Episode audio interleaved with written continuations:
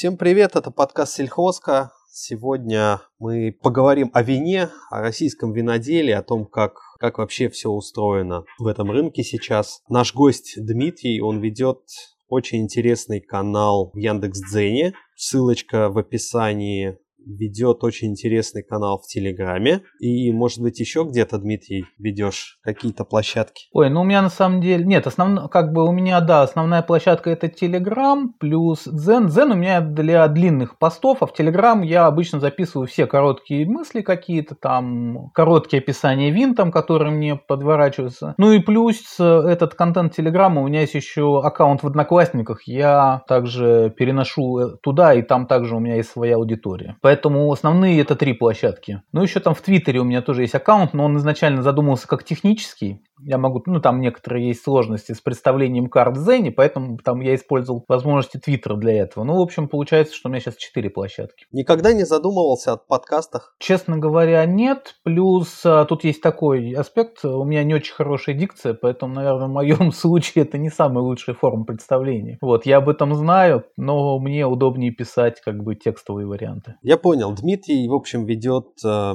каналы вот в этих всех э, социальных сетях, и он очень доступным и понятным языком рассказывает о российском виноделии. Как ты пришел к вину? Вообще ты по образованию кто? Я по образованию географ-картограф. Географ-картограф. Я сразу в голове рисую, как ты изучал карты, нашел на них виноградники, заинтересовало, поехал на место. Или как ты пришел к тому, чем ты сейчас занимаешься? Ты, очевидно, занимаешься просвещением и на самом деле достаточно высокого уровня. Расскажи. Ну, алкоголь меня интересовал всегда. Причем э, у меня было какое-то такое понимание, что вот мне это нравится, это не нравится, да, как-то студенчество прошло очень весело, когда пилось вообще все, что может гореть. Но где-то вот уже годам там 25 я понял, что, условно говоря, водка мне не нравится, она просто ужасно на вкус. Ну вот как-то я смог проанализировать. Я в какой-то момент там пробовал пиво и много, но пиво тоже, я вот не могу сказать, что это мой продукт. При этом я понимал, что алкоголь это вот весь мир, и там есть очень много интересного. Где-то, наверное, какой-то период я интересовался коктейлями, как вообще вкусовыми вариациями. Но меня остановила просто необходимость наличия огромного количества ингредиентов и всяких вот штук таких вот. А вино, оно пришло э, во многом потому, что вино это уже готовый продукт, то есть тебе для того, чтобы пробовать вино, нужен всего лишь холодильник и бокал, ну и этот нарзанник, штопор. И меня очень как бы поразила вот эта вот тема разнообразия, завязанного на географию и технологию. То есть это настолько настолько географичные продукты, настолько привязанные к местности, к определенным людям, к их традициям, и они настолько как бы разнообразные в своих э, стилях, что дальше я просто старался изучать. У меня был период, когда я пил в основном там какое-то самое-самое простое чили, просто потому что совершенно не знал, что выбрать. Вот, дальше я стал интересоваться литературой, ее на русском языке немного, на английском. А с русским виноделием получилось несколько лет так. То есть я уже как бы имел какие-то маркеры, от которых мог оттолкнуться в вине, там, условно говоря, что чили за 400 это может быть да вполне неплохо. И кто-то из знакомых мне порекомендовал, не то что порекомендовал, пришли в магазин, просто хотели купить вина. Вот, и э, знакомый, знакомая сказал, а давай вот возьмем вот это. Я говорю, российское, вы что, с ума сошли? Ну, как бы, просто действительно, вот там это, память о Богдаме. Я говорю, да, возьмем попробуем. Мы взяли две бутылки, а, более того, это было вино из гибрида, я-то не знал. И когда мы их открыли, я был поражен. То есть э, мое ожидание вот этого кошмара, который обычно был в винах типа Анапа, Геленджика, вот со всеми этими тряпками, ящиками и вот всего, его не было, гнили там. То есть это было чистое, ну, хорошее чистое вино, без всяких претензий, но оно и стоило там копейки. И после этого я весьма заинтересовался, что вообще происходит. Уже в тот момент можно было прийти в супермаркет и взять там с нижней полки чистое, качественное российское вино. Это было там года 3-4 назад. После этого я начал интересоваться темой, а насчет насчет того, что я нашел карту, наоборот. То есть я, так как у меня такое пространственное мышление, когда я понял, что предприятий несколько, я пытался найти на карте, где они вообще есть, кто что делает, и где у них виноградники, наконец-то. И понял, что такой карты в принципе нет. Предприятия есть, карты нет. Я то начал ходить на всякие дегустации, когда там наши виноделы приезжали там в Москву. Человек ярко там описывает то, что вот у меня там такая-то долина, вот там склон такой-то, склон такой-то, тут трасса, там я пытаюсь восстановить вроде как, где Анапа знаю, где Новороссийск знаю, ну, Крымск примерно представляю. Где он там со своей трассой, куда к чему. Вот. И я начал составлять свою карту российских виноделин, которую до сих пор веду. То есть я вот нахожу виноградники, нахожу винодельни, добавляю их, и вот переходя от одной к другой, вот у меня вот проект на этом основан. Таким образом, сам изучаю российское виноделие, ну и даю возможность людям увидеть вообще, кто что делает и где он находится. Для слушателей карта, карту мы прикрепим к описанию нашего подкаста. Заходите, очень интересная история. Скажу честно, еще несколько лет назад я крайне крайне скептически относился к русскому виноделию. Для меня все мое познание относилось к Изабелле из Тетрапака. Душа монаха было такое вино в студенческие годы, на компот похожее. Ну, там Анапа, Агдам и, в общем, все. Но в последние годы, в общем, виноделие, как мне кажется, сильно изменилось. Оно очень сильно поменялось качественно. То есть, э, на самом деле, виноделие в России было практически всегда. Оно было и во время Советского Союза, оно было даже вот в это смутное время 90-х, нулевых годов. А в начале нулевых годов начался ну, приход новых инвесторов, новых интерес, нового интереса к российскому виноделию. А сейчас мы наблюдаем такой, можно даже сказать, экспоненциальный рост проектов. Проектов интересных становится каждый год все больше. То есть, там, если вот говорить по цифрам, да, то есть там 10 лет там было, условно говоря, 10-15 интересных проектов. Да, сегодня их там можно, например, там около 90-100 насчитать. Каждый год, то есть у нас может быть не столько становится больше вина, сколько как бы растет именно разнообразие этих разных проектов. И действительно есть очень интересные ребята и очень качественные образцы, тоже интересные, которые во многом неплохо выступают даже на уровне Европы. Поэтому последние года 3-4 мы наблюдаем очень сильный рост и повышение в качестве. Есть такая тенденция, согласен. Это за счет каких регионов? Смотрите, у нас опять же региона по большому счету таких вот крупных, которые у нас работают с вином, их э, три с половиной даже, наверное, так, потому что, естественно, это Кубань, там очень большое количество хозяйств, это Крым, это Дагестан и это Ростовская область, но там есть очень своя специфика, поэтому нельзя сказать, что это прям вот винный регион, но там тоже довольно много интересных проектов. И на подходе Ставрополь, еще Волгоградская область. Я в последнее время стал замечать, появляться стали вина из Волгоградской области, для меня, честно сказать, это было каким-то открытием. Мне казалось, что это слишком уж холодновато для них. А, смотрите, а, Волгоградская область это наш очень интересный теруар, так называемый. А, на самом деле это самый сложный теруар в России, потому что в отличие, например, от Ростовской области, да, где ростовчане вынуждены каждый сезон свои все лозы погребать под слоем земли, чтобы они не вымерзли. То есть это практика такая сельскохозяйственная в Ростовской области, что после сбора урожая урожая лозы, они укрываются грунтом. Волгоградцы делают точно так же, плюс им еще приходится устанавливать системы полива. То есть э, я был в какое-то время удивлен, то, что Волгоград был главным импортером э, этих израильских систем полива, там, которые на голландских высотах там везде используются. Да, но тем не менее там виноделие развивается. Оно очень своеобразное, очень интересное, и, скажем так, волгоградские образцы вина, они сильно отличаются от всего остального. Там очень немного этих виноградников, наверное, сейчас может быть там 100 гектаров, вряд ли больше. Вот, хозяйств таких известных там, на,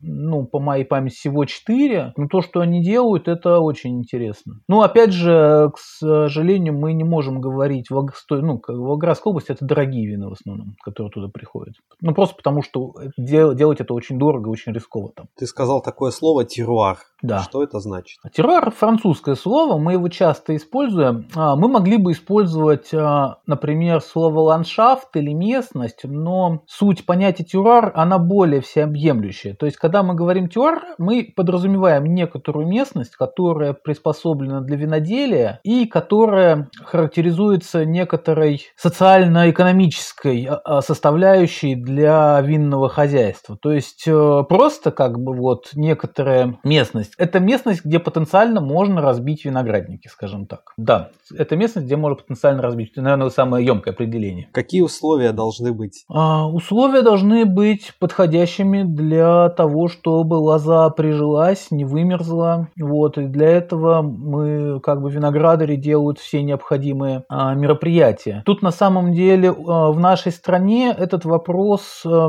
как сказать, он в свое время был изучен с точки зрения советской системы, да, но тут нужно понимать, что с тех времен мы очень сильно изменили сортовую базу. Те сорта, которые очень были популярны в советское время, они сейчас э, получают гораздо меньше внимания. Чтобы так не быть голословным, есть такой сорт Бианка. Не знаю, знаете вы, не знаете? Нет, не знаю. Это гибрид, он очень простой. В органолептике у него очень-очень простая органолептика, а в советское время он использовался для приготовления советского шампанского. А сейчас посадки Бианки сохранились, но дело в чем? Эта Бианка, да, для ней, на ней построить какое-то авторское интересное виноделие практически невозможно. Но у нее нет ароматики, она просто нужна для того, чтобы ее залить в бутылку ну, как бы, с градусами и газировать. То есть вот все, что с ней можно сделать. Вот. Бианка могла довольно, она довольно неприхотливая и довольно урожайна. Но сейчас смысла высаживать Бианку нет никакого, хотя это можно делать как бы на значительных площадях. Ну просто потому, что вино из Бианки не будет никому интересным. Такой сорт, он как бы, он урожайный, да, он неприхотливый, но хорошего вина из него вряд ли получится сделать. Соответственно, приходится заменять сорта. Сорта мы чаще изучаем европейские. А европейские сорта, они капризны. То есть э, не то, что капризные, они, в принципе, их стараются и успешно внедряют, но это тяжелый процесс, и у нас очень много примеров, когда высаженные лозы в условиях вот российских ландшафтов, российских терруаров просто погибали. Такая вот история. Поэтому сейчас виноградари во многом действуют на свой страх и риск, пытаясь сопоставить э, климатические условия, подходящие определенному сорту. Там э, каждый сорт имеет свои как бы экологические ограничения, то есть э, увлажнение, количество солнца. Некоторые есть раннего созревания, некоторые позднего созревания. Ну вот в зависимости от того, кто какой участок себе выбирает, он пытается по климатическим, почвенным и гидрологическим характеристикам подобрать те сорта, которым будут интересны в работе, и из них можно что-то получить. Ну и которые не погибнут просто на данном участке. Хотя ошибки случаются, случаются. Это ну, довольно частое явление, что винодел вынужден посадил сорт, а потом потом вынужден его выкорчевывать, потому что, ну, не, не, не те условия. Ой, столько вопросов. А расскажи, пожалуйста, а может ли в России существовать там производитель вина, у которого может не быть своих виноградников? Производитель вина без своих виноградников? Да. Ну, то есть закупает сырье просто где-то на стороне. Смотря какое сырье. У нас есть две модели. То есть есть а, такая благородная негацианская модель. То есть человек, он, например, это как бы в Крыму, например, очень распространенная история, что приезжает человек в Крым. У него может быть свое какое-то оборудование там, ну, емкости, может быть, бочки, вот, э, но своих виноградников у него нет. Он ездит по хозяйствам, которые виноградарские, и заключает договора на поставку винограда. Он заключает договор с э, производственной базой, то есть там в Крыму есть как минимум две компании, которые дают площадку для таких начинающих виноделов буквально вот с нуля. Э, соответственно, он закупает виноград, заключает договор с площадкой и делает вино под собственной торговой маркой под лицензией этой площадки. Это довольно распространенная история, и есть, наверное, из десяток проектов, которые вот так вот, не имея собственных виноградников, они в Крыму сделали свои э, эти вина и выпустили. Это довольно распространенная мировая история, то есть, и, например, если мы даже копнем шампань, там очень много есть домов, которые просто закупают, так называемые негацианские, негацианские дома, они закупают виноград у проверенных как бы производителей и на основе их вот что-то делают. Она хороша в том плане, что человек, он не привязан к своему участку, да, где может быть не урожай что-то, он как бы вот у кого может, там, теоретически он может выкупать самый лучший виноград для своих лучших вин. Это одна модель. Вторая модель, она другая, то есть у нас по стране было очень много предприятий, которые просто покупали уже сброженный материал, то есть это вино в как бы технических тарах, в емкостях. Вот, они их закупали, привозили и разливали уже под собственными торговыми марками и выпускали в продажу как свои там какие-то наименования. Вот. Как минимум мы знаем, вот и был этот Санкт-Петербургский завод игристых вин, Тольяттинский завод. Вот это вот их история. Так тоже делали. Де- говорю делали, потому что сейчас, 26 июня, эта история, она получила э, очень серьезный такой удар, потому что вот эта вот модель, когда они покупали этот материал, особенно, ну, когда они покупали его за границей, это было самое выгодное, они сейчас не могут написать на этих бутылках вино. Ты, например, насколько мне известно, Санкт-Петербургский завод игристых вин останавливал линию с 1 августа, по-моему. И запустилась она обратно совсем недавно, около двух недель назад. То есть без шампанского Питер не останется? Ну, Питер без шампанского никогда не останется. Я думаю, что шампанское можно... Без люб... своего. Свое шампанское в Санкт-Петербурге, к сожалению, вряд ли возможно. Мы очень э, стараемся привязываться все-таки к именованиям и с уважением относиться к географическим названиям всех виноделов. Тут э, как бы понятно, э, в нашем законодательстве действительно закреплена такая норма, как советское, российское, шампанское, да, но среди виноделов это часто является таким как бы дурным тоном употреблять термин шампанское в отношении вина, произведенного в России. Серьезные виноделы всегда говорят просто искри, искри, это игристые вина. Ну это данность. Без, без советского шампанского Новый год, он же не очень-то возможен. То есть он, оно все равно стоит. Оно стоит, его можно производить, Новый год, э, не, ну Новый год-то и с кавой возможно, и с кавой, и с креманом, и с шампанским, и с искри, игристыми винами, и с зектами, и с франчакортой, и фризанты, и спуманты. Здесь как бы и, и пятнатами. Вариантов масса. То есть э, варианты вин, содержащих природные газы, природного газирования, их как бы очень много. Не обязательно зацикливаться на шампанском. Да, торговая марка советская шампанское до сих пор существует, она активно используется, но обычно это вина очень низкого уровня. Как-то я, наверное, пару лет назад в одном из магазинов увидел советское шампанское, что-то в районе там 100 с лишним рублей за бутылку.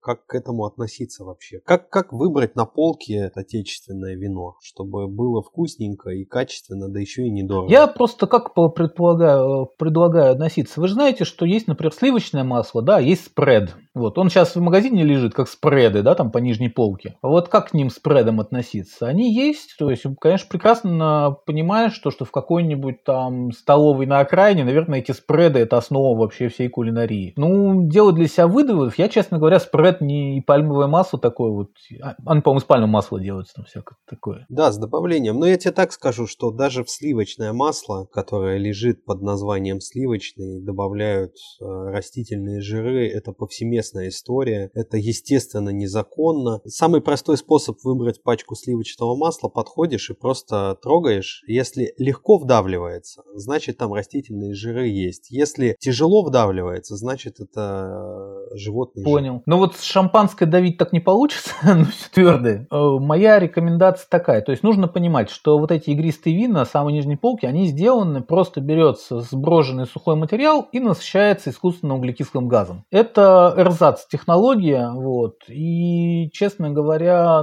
по вкусу это не самый лучший продукт. Он абсолютно безопасен, в отличие там, от пальмового масла, я читал много всяких. Он абсолютно безопасен, но вы просто теряете в удовольствии и в эстетике напитка. Опять же, за счет использования дешевых материалов, там может в органолептических свойствах быть что угодно. Там тряпки, какие-нибудь совершенно лишние вещи. Это не будет фруктовое, там, красивое игристое вино. К сожалению, в нашей классификации российской мы пока можем только такие вещи отсекать по маркировке винный напиток. То есть, если на этикетке стоит винный напиток, трогать это не стоит особенно в сегменте игристых вин. Есть там специфика с вермутами, но там отдельная. Но если на бутылке, которая выглядит как игристое вино, написано винный напиток, это вот именно такая вот штука, насыщенная углекислым газом. Натуральные технологии, да, то есть, не знаю, стоит ли повторить, что в виноделии насыщение газом не используется в серьезном э, виноделии. А вот эта вот газированность, которая присуща игристым винам, в том числе шампанским, просекко и прочим, она получается натуральным путем. Есть разные технологии, как этого добиться, добиться, но эти пузырьки возникают сами по себе, можно так сказать. Вот. Возникают они просто за счет того, что в сброженное вино добавляется еще, еще сусло, содержащее сахар, и процесс брожения запускается заново, и таким образом оно вот газируется. Вот. Это может происходить в бутылке, как с шампанским, либо в резервуаре, как с просекко. Но технология абсолютно природная такая. Как выбирать? А, мне на самом деле очень часто задают вопрос, как вот с полки вот сходу а, выбрать вино. Проблема такая, что, пожалуйста, пожалуй, четкого инструкции «бери то, то и то», к сожалению, прописать невозможно. Здесь нужно знать производителя, как он работает, какую технологию использует. Поэтому я очень рекомендую интересоваться, вот, просто для себя, чтобы иметь в виду, что вот эти производители, например, работают совершенно честно. А вот этот производитель может выпускать игристые вот эти вот винные напитки просто быстро, дешево и не очень аккуратно. Реально ли бутылка красного сухого вина до 500 рублей качественного да. на полке? Абсолютно. Да? Абсолютно. Тут единственное, надо все время понимать, то есть у нас даже не до 500, а вот до 300 рублей это такая категория, она очень массовая, таких вин очень много, но, честно говоря, я сам вот в эту категорию залезаю как в минное поле. Я знаю примерно, кто может выпустить аккуратное, чистое вино в данной категории. И эти производители я вот могу для себя определяю. Я стараюсь пробовать вообще все вина, то есть которые Э, явно сделаны в России. Но вот категория до 300 рублей – это скорее исключение, чем практика. Найти там чистое вино. Я, там без какой-либо красоты, просто гастрономичное вино для сочетания с блюдами. Это возможно, но далеко не все. То есть там, условно говоря, на 10 бутылок одна там может быть вот хорошая, и надо знать у кого. До 500 рублей это вот 300-500, это уже где-то там 50 на 50, а выше, выше 500 уже обычно, там же начинается начинаются даже авторские проекты, и, в принципе, там вина уже, уже бывают очень неплохого уровня. А вот у меня вопрос есть такой. Много раз задумывался, но никак не мог найти адекватного ответа. Например, много в разных странах был. И вот, например, в США и в Австралии бутылка вина, закрыш, э, крышка закручивается, а у нас в основном а, в магазинах, ну и Европа в том числе, идет пробка, да? Это вот с чем связано? Традиции? Давайте я сразу с исключений. То есть, если мы, например, возьмем такую страну, как Австрию, то у них почти все под винтом. А сейчас довольно много премиальной Франции под винтом. А, под винтом много Германии, Португалия, насколько помню, хотя не, Португалия вру, Португалия она сильно на пробку, но просто потому что... Португалия мировой производитель Да, да, да, португальцы, дерева. у них бывают там варианты, когда они совсем силиконовый силикон, но все-таки пробку, да. А с чем, с чем связано? Исключительно с традицией восприятием а, потребителя. Наши производители, очень многие сейчас тоже переходят на винт, вот, ну вот, например, Кубань Винос, наш крупнейший производитель, да, Шато Тамань, у них вот младшие линейки, они под винтом. Это технологично, это выгодно, это безопасно, потому что пробка, у нее есть там особенности, и она иногда бывает, что сама, сама структура пробки может, вернее, содержащиеся в ней э, грибки могут испортить само вино, это известная история. Винт в этом плане гораздо безопаснее. Единственное, что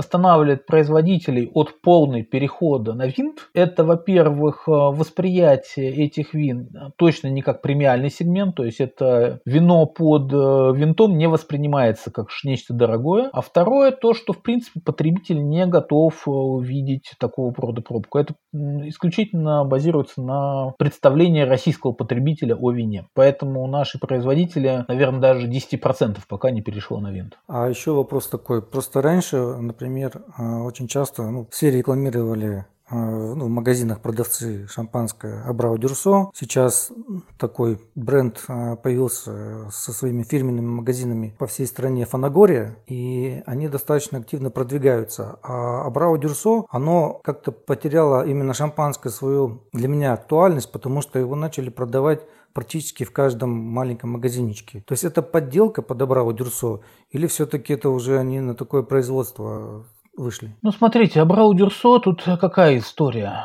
Это большой завод, да, принадлежащий этому, вылетел из головы, это вот эта партия регионов, бизнес-омбудсмен Павел Титов, по-моему, Павел. Титов. Титов, Титов, да. Суть в том, в чем? Завод большой, виноградников у них довольно много, но тот объем материала, который они поставляют в бутылках, он в несколько, ну, условно говоря, их виноградники могут примерно обеспечить, по-моему, там 10-15 миллионов бутылок в год. Они на рынок выводили под 40, там, 45, по-моему. То вот эта вот разница, которая в объемах, она компенсировалась за счет того, что они ввозили вина из ЮАР, из Испании в виде балка, да, и просто проводили шампанизацию и выпускали в линейке вот это нижнее Абрау Дюрсо. Сейчас, с 26-го, так делать уже нельзя. Вернее, можно, но тогда вот на этом Абрау Дюрсо будет красоваться надпись «винный напиток». Поэтому они купили себе сейчас дополнительную винодельню и, скорее всего, будут делать эту линейку из материалов этой винодельни. А, вино не поддельное, оно всегда было честным, то есть там просто внутри не было, не было материала из России, то есть это было белое вино из ЮАР, привезенное в Новороссийск и потом э, подвергнувшееся процессу шампанизации. Что касается самого уровня продукта, ну, он был всегда на таком, по нижней плану, ну, если, допустим. Если, если сравнивать, когда я был на дегустации в Абрау Дюрсо, и нам наливали э, в бокалы шампанское с естественной карбонизацией, которая происходила э, долговременно. И при том, что потом я покупал бутылку шампанского и пил. Это, конечно, разница была очень существенная. То есть это в чем отличие? В том, что вот или это или просто может быть ошибочное мое мнение? Я думаю, что разница, во-первых, в том, что они совершенно другие линейки показывали на дегустации. Угу. То есть мне кажется, что угу. на дегустации они вам показывали что-то не ниже этого Виктора Дровини. Есть у них такой продукт угу. на, мини, ну, на минимальных требованиях, остальные лучше. А угу. то, что вы покупали в ну то есть они вам на дегустации, скорее всего, показывают среднюю линейку и выше. А то, что вы покупали в магазине сами, да, то есть там за 200-300 рублей, это низшая линейка, да, и там э, существенная разница просто в, в органолептике, и действительно оно производит ну, не такой эффект, как как они могут. Угу. Здесь просто уровень Интересно, продукта да. разный. Завод большой, у них там с десяток линейк игристых вин. Ну, такой премиум сегмент у Абрау Дюрсо, это как, цена, где уже от скольки начинается? У них вообще довольно, премиум сегмент начинается довольно с невысокой цены, то есть это от 550 рублей примерно. То есть Понятно. тут надо немного, ну вот если мы берем конкретного производителя, да, у них вот есть э, Виктор Дровини, Брют, Экстра Брют, то есть его средняя цена обычно где-то около 700 рублей, но практически всегда на него есть там там какие-нибудь акции в магните, где он там стоит 550-600 рублей. Вот. Оно очень простое, но вполне чистое. А сейчас вот, например, появилась серия, тоже от Виктор Травини 150. Э, так там она, это вообще очень мощная игристая, там довольно высоко оцененная. Вот. И мне сейчас люди писали то, что оно в Ашане там по 560 рублей стоит. Это как бы довольно... У Абрау часто бывает довольно низкий порог входа в премиум сегмент. Слушай, а у меня еще такой вопрос. Про винодельни российские поговорим. Какая вообще самая старая действующая винодельня в России на данный момент? Авторская. Давай начнем с того, что такое авторская винодельня. Ну, авторская винодельня, это которая, скажем так, а, чаще всего она привязана к определенной семье, к их традициям, она сложилась, они вот как семейный бизнес, они ее развивают. Просто вот на вот такой вот вопрос э, дом Абрау Дюрсо отметил 150-летие. То есть 150 э, лет назад Голицын там присмотрел вот эту местность, там плохо помню саму историческую составляющую. Ну, там были заложены какие-то штольни, потом в советское время был совхоз. Тут просто нужно понимать, что в нашей стране было несколько серьезных потрясений, когда, условно говоря, многие винодельни заканчивались и начинались заново. В том числе, например, Вторая мировая война, да, там некоторые винодельни были просто сметены, то есть с боями, там было какое-то там хозяйство, там совхоз, там, он был просто уничтожен, там под танк танками, на том месте там, как бы, собрав снаряды, снова заложили лозы. Считать ли это одним проектом? Ну, наверное, можно считать. И наши виноделы так делают. Честно говоря, вот такой вот исторической взаимосвязи и преемственности ее, пожалуй, нет. Поэтому, если мы говорим о современных проектах, то довольно четкая, например, преемственность истории прослеживается в фанагории. То есть она не потерялась, скажем так, в переломный момент на стыке 90-х годов, вот, и они довольно ровно работают уже так на лицо. Я, ну, даже больше. У них там встречались из лозы старые. Вот. Естественно, нужно говорить о таких проектах, как, например, Массандра. Она тоже существует, и там преемственность, она соблюдается. А, опять же, в Массандре, в этом, в хранилище вин, там вина лежат, по-моему, самая, самая старая бутылка, 1775 год у них что. Херес, по-моему, там хранится. Там огромное количество, миллионы бутылок на хранении. И вот, но это мы говорим про крупные проекты. А если мы говорим про именно про винодельню, то есть, ну, Массандра, да, вы знаете, знаете, то, что она состоит из 8 заводов и 14 Так, производственных поподробнее, поподробнее. Я читал у тебя, а слушателям расскажи. Ну, есть, как бы, когда мы говорим Массандра, да, мы обычно подразумеваем вот это вот завод с картинки, который находится в Ялте. Но дело в том, что в Ялте это вот, собственно говоря, центральный завод, где там стоит разливочная линия, но кроме этого у них есть 8 заводов, которые идут по побережью, то есть завод в Судаке, отделение морское, там приветное, там отделение Гурзуф, в общем, вылетело с головы, я не смогу их перечислить, но их, в общем, отделение 8, плюс там отдельно еще есть производственные площадки, всего 14 производственных площадок. Это огромный как бы комбинат, состоящий из э, нескольких заводов. Поэтому, когда мы говорим о Массандре, да, это вот огромнейшее производство, раскиданное по всему южному берегу Крыма. И история там у каждого отделения есть своя история. Там одну, по одной Массандре можно эту, несколько кандидатских работ точно написать в рамках ее исторических там, перетрубаций по каждому отделению. То же самое было с э, Севастопольским заводом, но у него там другая история. Он э, в 70-е годы был центральный завод и несколько вот таких вот отделений, а сейчас они существуют как уже отдельные предприятия. То есть, например, сейчас мы знаем отдельно Инкерман, отдельно усадьба Перовских, отдельно Золотая Балка. Раньше они входили в состав Севастопольского завода, насколько мне известно. Это, это если мы говорим про историю самых вот старых проектов, именно таких глобальных. А если мы говорим говорим про небольшие проекты, завязанные на людей, то, наверное, вот мне известен такой вот авторский проект, как винодельня Марченко. Вряд ли вы про нее широко слышали. Там такая история, что это был, я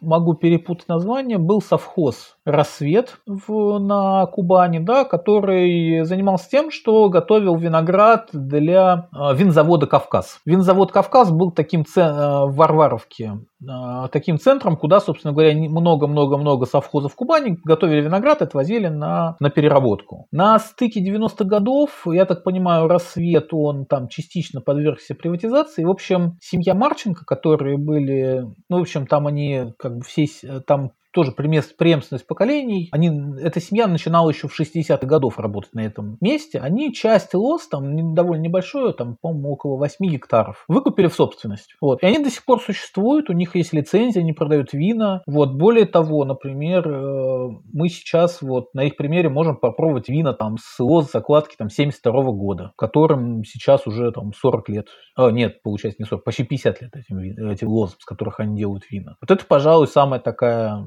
самая-самая продолжительная история. Вот. Есть шато Гран Восток. Оно делалось на основе совхоза Аврора, но там история началась, насколько я помню, в 2001-2002 году. Вот. У нас есть несколько предприятий, которые начали свою деятельность. Ну вот самая-самая долгая продолжительность, пожалуй, это Марченко и вот волгоградцы Гусевы, семья Гусевых. Они тоже работают на своем участке с начала 90-х годов. Вот. Это вот самые такие вот продолжительные проекты. Ну а потом есть уже там, да, шато Гран Восток. Э, это начало начала 2000-х, Бюрнье начало 2000-х, Гайказор тоже примерно середины 2000-х. То есть есть проекты, которым сейчас примерно 15-18 лет. Скажи, пожалуйста, а иностранцы едут в Россию заниматься вином? Они ехали до какого-то момента. А, честно говоря, иностранцы, они по-разному едут. То есть э, есть примеры, когда, например, молдавские граждане приезжают в качестве виноделов на винодельню. Ну, то есть это наемные рабочие, да, не иностранцы, не приезжают работать. Нет, нет, я именно про каких-нибудь западных европейцев из традиционных винных стран, Италия, Испания, Франция, Португалия, которые приезжают в Россию и, в общем, пытаются здесь сделать то же самое, что делают, в общем-то, у себя там. Рынок-то тут побольше. У нашей страны была такая история в начале 2000-х, когда действительно приезжали французские специалисты, они здесь селились. Некоторые из них и немецкие до сих пор здесь работают. Вот. Но, честно говоря, после восьмого года ну, их стало меньше, они тоже приезжали, а после 14 такой вот прям приезд специалистов он практически прекратился. Во всяком случае, я не слышал, чтобы... Ну, вернее как, приезжают те, кто уже и так с нами работали. Вот эти специалисты, ну так, чтобы новые имена, известные, европейские, приехали работать виноделами сюда, вот после 14 года я, пожалуй, не слышал. То, что они уезжают, к сожалению, слышал. Понял. Я просто тут готовясь посмотрел статистику. В общем-то, в России потребление вина год от года растет. Я по себе это могу сказать. То есть когда-то когда я был студентом, если пьешь вино, то только, как правило, полусладкое такое, чтобы вкусненько было, да, к сухому вину приходишь в каком-то возрасте, когда уже, так сказать, повзрослел немножко. В какой-то момент вообще там, кроме вина и ничего особо на, на стол так не покупаешь на какой-то праздник. И, в общем, статистика показывает, что количество потребляемого вина в России растет, при этом снижается потребление других каких-то алкогольных напитков. Как ты думаешь, какое у нас вообще будущее это виноделие в России? Увидим ли мы когда-нибудь наши вина на иностранных полках? Какие-то такие прям действительно особенности, как вот пару лет назад стало модным оранжевое вино из Грузии, да, какое-то в квевре выдерживается с мезгой, семечкой, такая какая-то особенность грузинского виноделия. Найдем ли мы что-то, свой какой-то путь в вине особенный? Что, что ждет, как ты думаешь? Я могу сказать так, шансов то, что мы выйдем на международный рынок и займем там какую-то нишу, очень мало, практически нет. Наше виноделие, оно сейчас как может вообще способно удовлетворить всего лишь там 30-35% спроса россиян. И главная задача российского виноделия – это вытеснение больше иностранного продукта с рынков и именно насыщение собственного рынка. Пока не решена эта задача, выходить куда-то вне. Наши, наши вина есть в иностранных магазинах, но это в чистом виде сувенирная продукция, которая там единичными партиями поставляется там, в Финляндию, в Бельгию, в Англию. Вот. Ну, просто для того, чтобы... От кого-то слышал, что даже у Черчваркина в магазине есть какие-то российские вина. Задача наших виноделин – это, собственно говоря, отвоевание нашего же собственного рынка и заверие,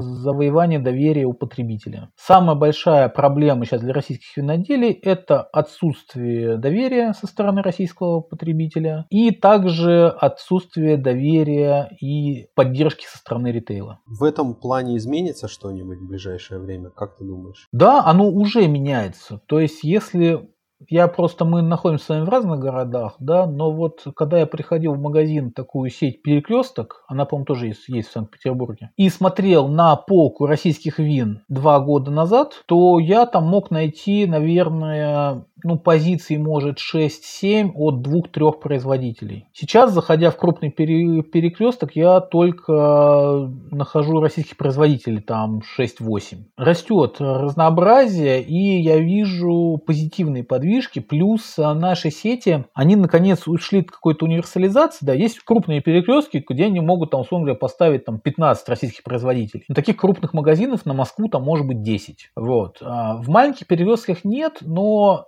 для вот этих вот маленьких производителей это очень-очень важно, потому что это означает, что они могут даже с условно небольшими партиями, там в 50-70 тысяч бутылок, попасть в крупный ритейл. Поэтому, опять же, меняется отношение ресторанов к этому. Если раньше рестораны открывали огромные глаза, там, если спрашиваешь что-то российское, то сейчас, не знаю, как в Санкт-Петербурге, но в Москве, наверное, треть вообще сегмента хорики так или иначе предлагают российские вина. Ну, во всяком случае, по моей оценке. Это уже, уже, уже неплохой результат. И как бы тенденция в дальнейшем позитивная. Еще вопрос. Я при подготовке к нашей записи сегодня я пытался найти какую-нибудь информацию, от чего наша страна и наши граждане вообще мировому виноделию дали или могли дать. И ты знаешь, я с удивлением обнаружил, есть такой товарищ был, Андрей Челищев, который э, основоположник американского калифорнийского виноделия. Что-нибудь ты об этом знаешь? Ну, я могу рассказать общие вещи. Да, действительно, это историческая личность, человек, который родился, по-моему, в Одессе. Он был, э, по-моему, образование он получал где-то во Франции. Да, он после окончания или даже до,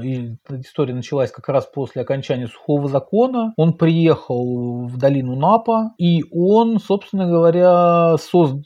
с его как бы вот этого энтузиазма, с его работы началось вот то калифорнийское виноделие, вообще тот стиль виноделия, который мы знаем из Штатов. Я, честно говоря, так как больше сконцентрирован на российском виноделии, его биографию знаю весьма-весьма поверхностно, то есть как я знаю, что был такой человек, и знаю, что про него вышел фильм, вот где там детально описывается, собственно говоря, как это все происходило. Так, да, это известная историческая личность. Я просто боюсь э, запутаться в фактах его биографии, но это очень известный человек. Фильм в описании будет к подкасту хотел еще спросить, наверное, я думаю, что это, наверное, не, не последняя наша запись, потому что очень много вопросов, и я думаю, что люди еще будут что-то задавать, и мы обязательно запишемся еще разочек э, на какие-то уже другие темы. Мы когда готовились, э, обсуждали с тобой возможность записать этот подкаст, ты мне сказал, что в России есть виноградник или хозяйство, которое входит в топ-5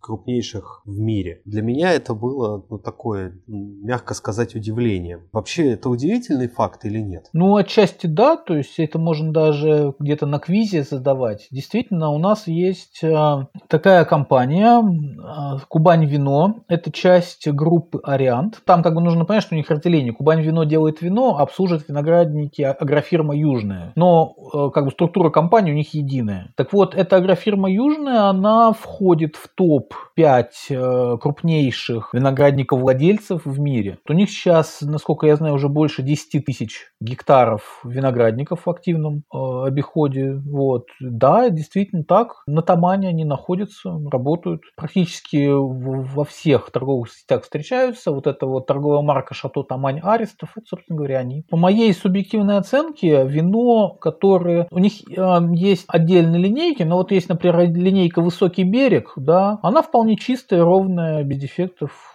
это хороший вариант за свои деньги. Она может не выдающаяся, и я ее беру не так часто, просто потому что как бы знаю более интересные варианты. Но если она есть в продаже, вполне можно. Они сейчас особенно поменяли дизайн, она стала более узнаваемой, там бутылки с такими, с камнями. С камнями всякими, там, гнейсами, там, гранитами, там, галькой. В принципе, вот эту серию вполне можно пробовать. Я понял. Спасибо большое. С нами был Дмитрий. Подписывайтесь на его телеграм, на канал в Дзене. Там очень много интересного. Все ссылки мы дадим в описании. Я думаю, что Дмитрия мы обязательно позовем еще раз к нам, потому что явно есть о чем еще поговорить. Дмитрий, спасибо тебе. С вами был Иван, Евгений. Придешь еще к нам? Да, обязательно. Большое вам спасибо. Мне, мне очень радостно, что вы интересуетесь моим проектом. Вот. Огромное вам спасибо, что обратили на него внимание. Вот. Я надеюсь на дальнейшее плодотворное плодотворное сотрудничество, всегда рад. А, если будут какие-то вопросы, давайте еще раз встретимся, обсудим. Я, насколько смогу, все а, детально расскажу. Кстати, насчет того, что мы дали миру, мы внезапно, наша страна дала так называемую технологию быстрой шампанизации. Это действительно изобретение нашей страны, которое даже было экспортировано в такие страны, как Германию и Португалию. Вот. Но я думаю, что если будет детальный интерес про быструю шампанизацию, я расскажу в каком-нибудь следующем эфире. Так, вот, наверное, Слушай, это, это здорово. Спасибо Ладно. тебе большое. Пожалуйста. До встречи. Пока.